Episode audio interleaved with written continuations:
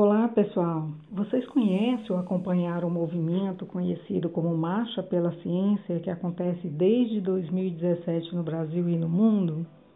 Nesse ano, esse evento ocorreu no dia 7 de maio, dessa vez especialmente no formato virtual em decorrência da pandemia. A Marcha pela Ciência tem principalmente o objetivo de conscientizar a população do papel fundamental da ciência na sociedade. Para apoiar esse movimento, a Associação de Linguística Aplicada no Brasil, a LAB, convidou a presidenta dessa associação e professora do programa de pós-graduação em Linguística Aplicada da UES, Claudiana Nogueira Alencar, para falar principalmente das contribuições da linguística aplicada no contexto brasileiro. São os principais pontos dessa live, mediada pela professora Nucácia Araújo, que serão abordados aqui. Então fiquem comigo.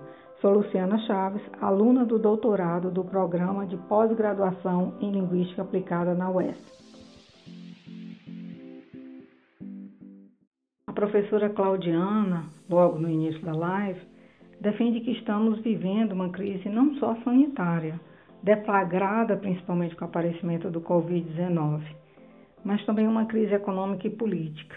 E o destaque vai para o forte ataque e descaso às ciências que estão acontecendo no atual governo. Primeiro, porque estamos presenciando nesse momento um ceticismo perigoso frente às pesquisas científicas. Depois, o que estamos vendo também é um desmonte da universidade pública, através, por exemplo, de crescentes custos de investimento nas pesquisas, especialmente das ciências humanas e sociais. Então, a professora nos questiona por que será que essas são as áreas mais atingidas? Será uma tentativa de silenciar o debate, o pensamento crítico, de senso? E como podemos reagir a isso? Esclarecer a população sobre a importância da ciência e sobre o que está sendo desenvolvido e investigado em cada área do saber são formas de resistência. Então, Claudiana traz para essa live os trabalhos da linguística aplicada construídos com a comunidade, trabalhos que ultrapassam os muros da universidade. Ela, inclusive, destaca um método de pesquisa vivenciado na UES, conhecido como cartografia, que, no âmbito das ciências humanas e sociais, considera não só uma pesquisa de mapas, formas e realidades, mas também de afetos, de subjetividades, entre pesquisadores, pesquisados e campo de pesquisa.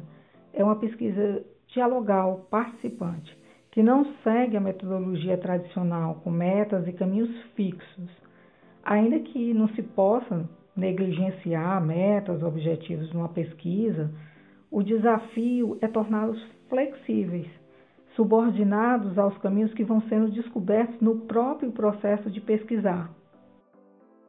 E aí conta para a pesquisa os diferentes olhares, as diferentes vozes, as diferentes linguagens, especialmente das minorias, mas enfim, de todos os sujeitos envolvidos na pesquisa.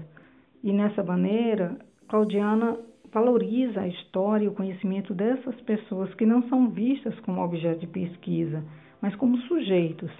Muitas vezes sujeitos que sofrem com o abandono do Estado, mas estão ali criando possibilidades de sobrevivência. Claudiana cita, por exemplo, o projeto Viva a Palavra, um projeto de extensão da UES, que existe desde 2014.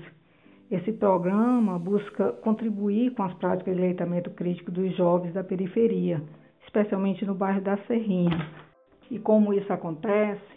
Com a mediação, por exemplo, de círculos de leitura, oficinas de produção de poesia, contação de histórias, fóruns de diálogos entre movimentos sociais, saraus literários, e aulas gratuitas ministradas por estudantes voluntários de graduação e pós-graduação da universidade. Claudiana destaca nesse projeto o papel da poesia, da arte, da música, como elementos transformadores da realidade social. O que está em jogo aí são as diversas formas de manifestação de linguagem, dessa linguagem ação, capaz de transformar, nos transformar, transformar o outro, meio. Claudiana também fala do trabalho da professora da UES e atual tesoureira da LAB, no caso Araújo, que, junto a representantes políticos, tem pressionado tanto os ministérios quanto a CAPES a tomar posições a favor da educação e da ciência, exigindo, por exemplo, a manutenção das bolsas de iniciação científica. É mais um exemplo da linguagem como ação, como prática social e política. E para finalizar, Claudiana declama dois belíssimos poemas que exaltam o poder transformador da palavra. Mas esse momento poético, eu convido vocês a visitar o canal da Lab no YouTube para ouvir essas belas declamações da professora. Abraço.